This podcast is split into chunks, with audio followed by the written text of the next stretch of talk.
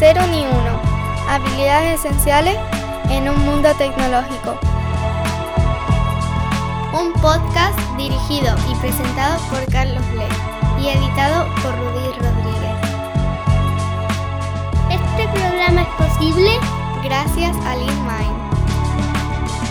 Episodio número 30. Salud mental.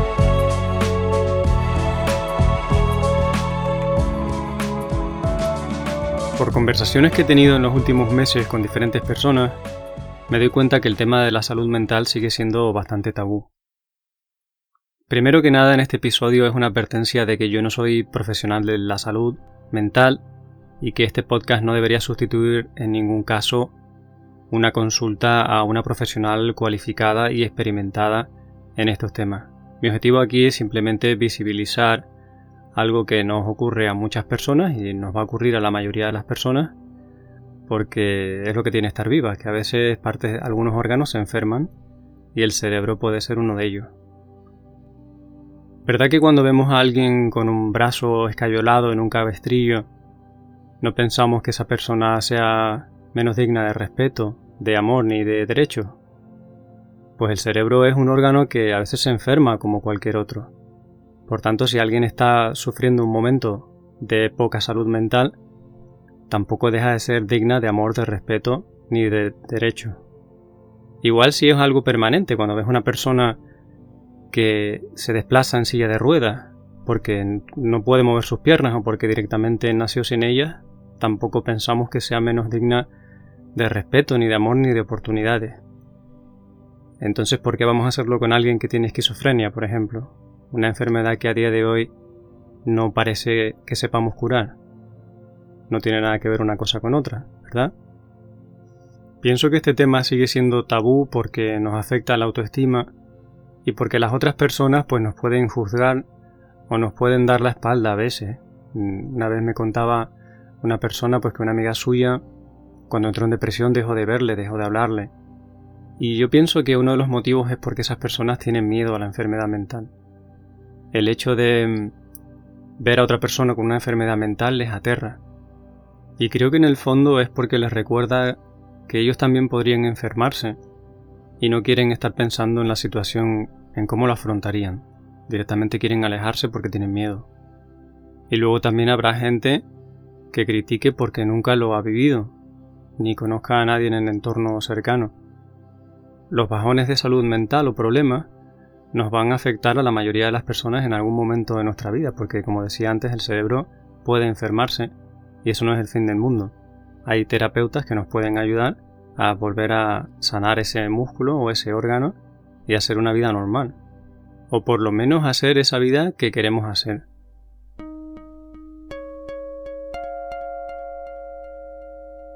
Las dificultades por las que atravesamos en la vida nos acaban haciendo mejores personas, hay un lado positivo a los problemas de salud mental o a las dificultades y que yo considero que es parte del éxito que estoy teniendo a nivel empresarial o como líder, por ejemplo. La gente que no para de tener éxito se vuelve insoportable, acaba perdiendo las neuronas de la empatía. Creo que había por ahí un programa de redes de Punset donde lo explicaba. No quieres tener un líder que solo conoce el éxito, porque esa persona difícilmente será capaz de empatizar cuando tengas cualquier tipo de dificultad. A mí, el padecer ansiedad y haberla padecido me ayuda a comprender y a apoyar a, a las demás personas que están pasando por algún momento difícil. Considero que me hace más humano y además mostrarme vulnerable en un entorno donde puedo hacerlo, como es el caso de mi empresa o mi familia, hace que conecte mejor con las personas, que ellas me vean como un humano que puede escucharles se crea un vínculo de confianza y de respeto y de conexión que creo que no habría si yo siempre me mostrase como un ser perfecto, súper seguro, eh, súper estable y 100% a tope el 100% del tiempo. O sea, eso creo que aleja a las personas realmente porque no existe nadie así, o no hay muchas personas así, desde luego. Esto no significa que para ser un buen líder o para tener éxito montando una empresa hayas tenido que pasar por problemas de salud mental. Lo que quiero decir es que tienen un lado bueno, es que nos humanizan, y en mi caso pues también me ha llevado a la búsqueda del autoconocimiento, incluso a cambiar de trabajo, para llegar a un sitio mejor y crecer personal y profesionalmente. Con frecuencia los problemas de cualquier tipo de salud son avisos del cuerpo para que te alejes de la situación en la que estás, o la afrontes, o te rodees de otras personas, o cambies de entorno, o que actúes de alguna manera, que cambies algo que no está funcionando bien en tu vida y que hace que el cuerpo te mande esos avisos. Estoy convencidísimo de que si en algún momento atraviesas un bajón de salud mental, es porque eres una persona inteligente, capaz de sentir, capaz de reflexionar y con mucho que aportar a los demás. Si no tuvieras esas capacidades no te verías en ese problema de salud mental, simplemente no serías consciente de ello.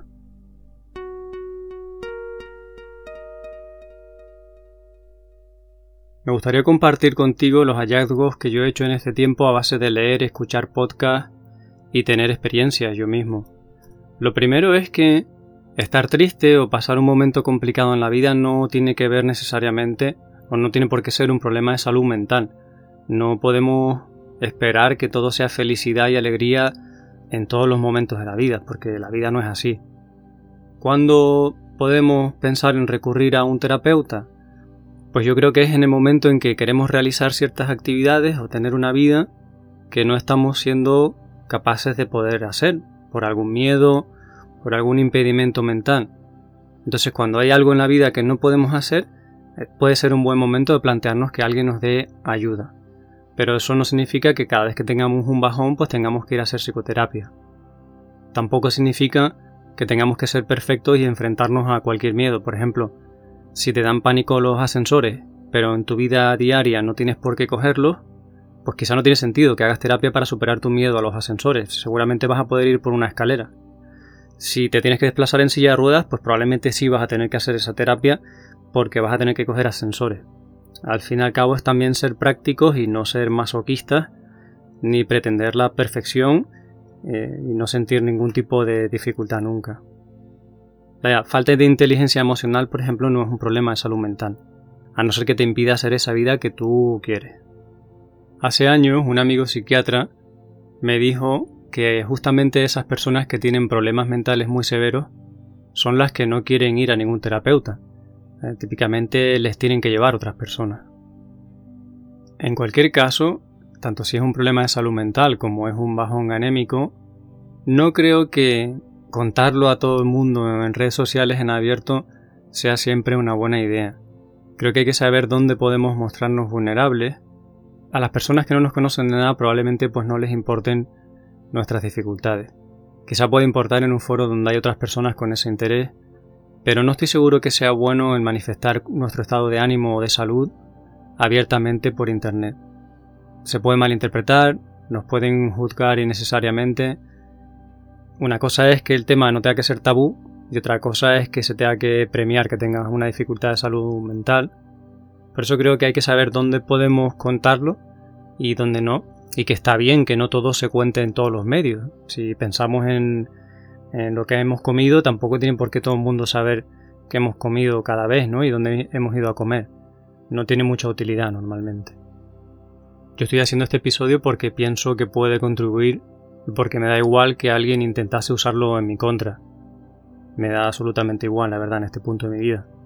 Así que bueno, si contribuye, estupendo pero si tuviera dudas de que puede ser negativo para encontrar un empleo, por ejemplo, pues no lo publicaría. Y no pasa nada, no hay que contar todo lo que nos pasa.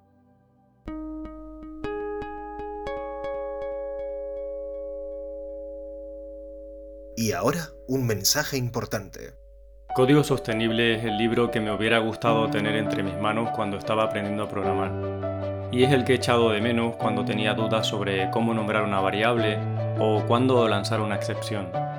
Es la guía que están buscando todas esas personas que intuyen que hay otra forma de desarrollar. ¿Te has planteado cómo sería trabajar sin prisa, sin parches y sin chapuzas? Este es un manual para los que buscan la satisfacción del trabajo bien hecho. Aprenderás a mantener el código simple y fácil de entender. Y tendrás la sensación de estar trabajando en un proyecto Greenfield de manera permanente. Tras más de 20 años programando, y más de una década ayudando a otros profesionales a mejorar su técnica, he conseguido sentarme a escribir y volcar lo mejor de mis enseñanzas en este libro. No te lo pierdas, subirás de nivel y verás la programación de otra manera. Descúbrelo en códigosostenible.com.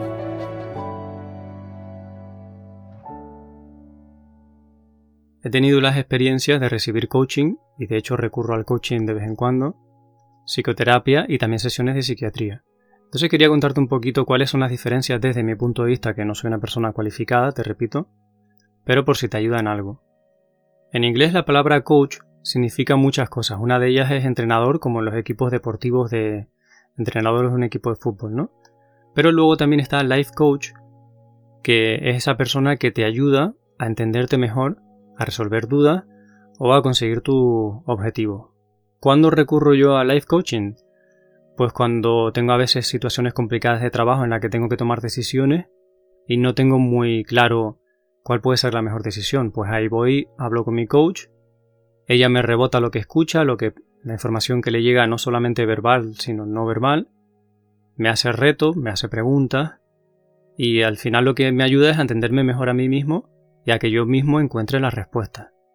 Se dice que una persona que es buena coach, mm, life coach me refiero, no te va a dar soluciones, te va a ayudar a que tú las encuentres. Y esto, el life coaching, es bueno para cualquier persona. Si nunca lo has probado, te lo recomiendo para conseguir metas, para superar obstáculos, para aclarar tu mente. Es realmente muy bueno. La persona que te hace coaching, la coach en este caso, no tiene por qué ser psicóloga. Si lo es, creo que es un plus porque tiene más herramientas disponibles, pero no tiene por qué serlo. Lo más importante es que sepa escuchar que lo haga con corazón y que mm, tenga experiencia, también eso es bastante importante. En cuanto a la psicoterapia, también se trata de conversar más que de fármacos. Eso sería fármacos, nos iríamos a psiquiatría típicamente, ¿vale? Hay un montón de técnicas o de métodos dentro de la psicoterapia. El que más me gusta a mí es CBT, terapia cognitivo-conductual, que se basa en intentar comprender las cosas y en hacer ejercicios que tú puedas ir integrando en tu día a día, tales como puede ser la exposición progresiva y controlada a ciertos obstáculos que te están impidiendo hacer lo que quieres en tu vida. Es de las que teóricamente, según las fuentes que yo leo, está funcionando mejor. También una vez probé con MDR que se basa en cruzar información de los hemisferios del cerebro mediante movimientos oculares, eh, taparte un ojo, golpes en los brazos, y me pareció interesante pero no sabría decir si lo que me ayudó más fue el método MDR o fueron las palabras de la psicoterapeuta, que creo que fue más CBT que otra cosa. En cualquier caso parece que ahí se puede explorar bastante y que puede ser interesante, lo que yo no sé si esas sensaciones fueron más subjetivas que otra cosa. Y creo que es un método un poco controvertido. Pero bueno, por probarlo no se pierde nada. Ahora nos queda la psiquiatría, que en los tiempos modernos, en mi experiencia, lo que suele dedicarse más los psiquiatras es a ver que comes, duermes y cumples esas funciones básicas y suele ser típicamente mediante fármacos bastante fuertes. No siempre es así, yo tuve la suerte de una psiquiatra que eh, usó la mínima medicación y la retiró lo antes posible, cosa que siempre le agradecí, y que hacía más psicoterapia que otra cosa. Pero vamos, que normalmente se suele recurrir a psiquiatras cuando mm, tienes pues problemas para dormir, comer o comportarte pues por protopsicóticos que te tienen que amarrar. Eh, ese tipo de problemas que requieren medicación porque no se saben tratar de otra forma hoy en día. Bueno, y porque realmente la medicación eh, ayuda, aunque no suele ser la solución, suele ser una ayuda, tanto en psicoterapia cuando usan CBT, eh, Cognitive Behavioral Therapy, a veces también se apoyan en fármacos como los ansiolíticos, aunque se suele reconocer que el fármaco no es la solución, sino es una ayuda para ese trance, para ese tránsito, ese momento de irte superando. Por supuesto que hay enfermedades que requieren químicos permanentes, crónicos, y que gracias a ellos las personas pueden hacer una vida normal o bastante normal, o sea que sin duda tienen su utilidad.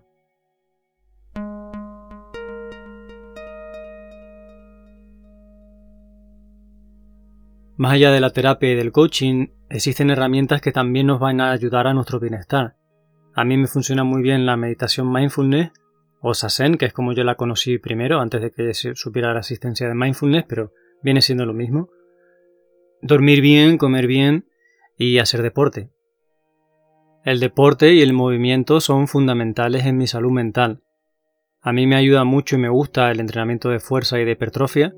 Levantar peso es algo que además ayuda a la generación de testosterona, que es la hormona del optimismo. Y entonces después de una buena sesión de pesas me encuentro mucho mejor, más relajado, con la mente más clara. Y al final hago deporte más por el bienestar mental que otra cosa y lo agradezco muchísimo. Estudiar filosofía también puede ser muy reconfortante, particularmente el estoicismo es una filosofía que está ahora relativamente de moda, que ha sido aplicable desde siempre. Propone ideas como no preocuparte de aquellas cosas que no están bajo tu control, que viene siendo la mayoría de las cosas que no controlamos en la vida. Son sabidurías milenarias que están más vigentes que nunca hoy en día, a las que se le puede sacar mucho partido. Además de todo lo dicho, también me parece muy interesante las investigaciones que se están haciendo con drogas psicodélicas que se usaban en terapia en psiquiatría en los años 70 y que luego fueron prohibidas, pero que en algunos estudios están demostrando muy buenos resultados. El hándicap que están teniendo los estudios con estas sustancias es que es muy difícil, por no decir imposible, tener un grupo de placebo, porque en el momento que administras psicodélicos pues la gente sufre alucinaciones y sería bastante claro si le estás dando un placebo. Eh, los resultados de futuro tienen bastante buena pinta, pero como pasa con otras medicinas, no parece que esa sea la solución, sino que puede ser una herramienta útil que ayude, no definitivamente la, que lo solucione. Y yo, la verdad, personalmente, no iría por ahí a tomar ayahuasca con cualquier eh, persona que, no puedo garantizar que esté poniendo las cantidades que son, eh, de la forma que es y en el entorno más adecuado. Si yo no me arriesgaría a tener un mal viaje, como se decía en los 70, pero bueno, ya cada uno que haga lo que quiera o lo que necesite. Yo estoy esperando que de alguna forma hayan estudios serios y, se pueda administrar eh, de manera más rigurosa y para aquellas personas que lo necesiten estoy seguro que será una ayuda muy interesante.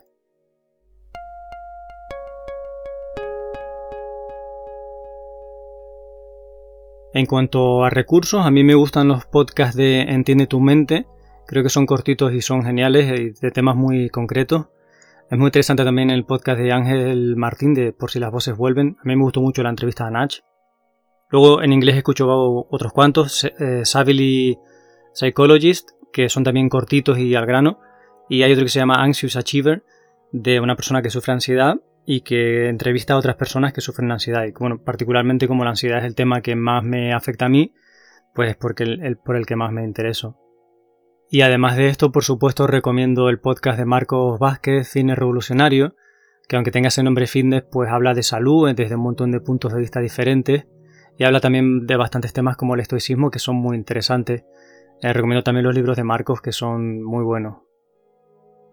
En cuanto a libros sobre psicoterapia e incluso autoayuda en castellano hay un montón. A mí me gustó el de Hannah Caña de Querida Incertidumbre, te lo debo todo, me pareció muy interesante. Me parecen también muy inspiradores los libros de Dokusho Villalba en castellano sobre la cultura zen, la tradición zen.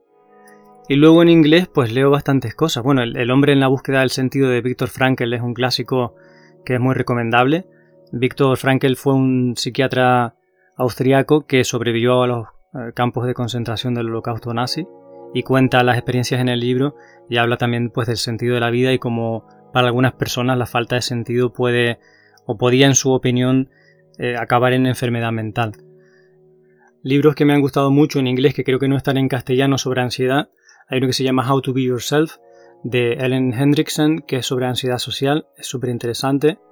Luego está también el Rewire Your Anxious Brain, que es de Catherine Pittman y Elizabeth eh, Carle. Bueno, no sé si se pronuncia así realmente, pero dejo las notas, eh, los enlaces en las notas del episodio.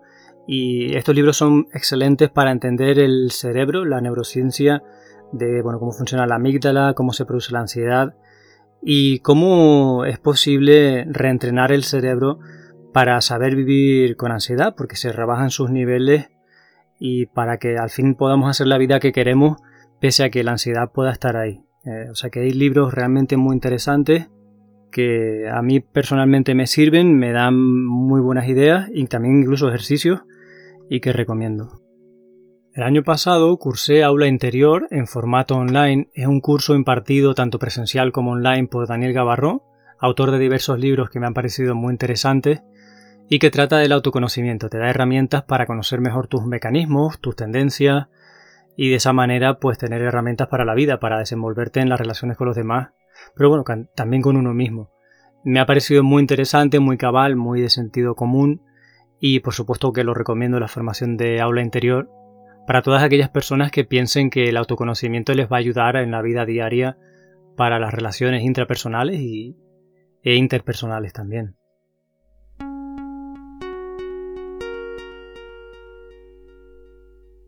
Y ahora un mensaje importante. En LeanMind somos especialistas en acompañar a equipos de desarrollo de producto.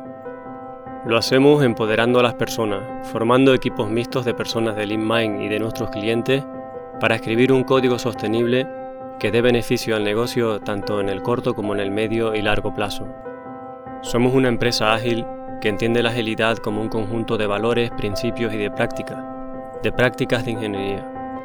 Valoramos mucho la excelencia técnica, a la vez que tenemos en cuenta que lo más importante son las relaciones entre las personas y que todo lo que hacemos debe ser sostenible y tener un impacto positivo para el negocio. Nacimos como empresa remota, trabajando desde Canarias para el mundo, y cuando llegó el 2020 nos dimos cuenta de que eso era la mejor idea que podíamos haber tenido. Nos gusta el mar, la música, programar, y por eso invitamos a todos nuestros clientes a que vengan cuando quieran a Canarias a trabajar con nosotros aquí. Tanto si quieres que os ayudemos a llegar al siguiente nivel, como si simplemente quieres trabajar con gente agradable a la que le encanta su trabajo, no dudes en contar con nosotros. Aprenderemos juntos y creceremos como personas y como profesionales.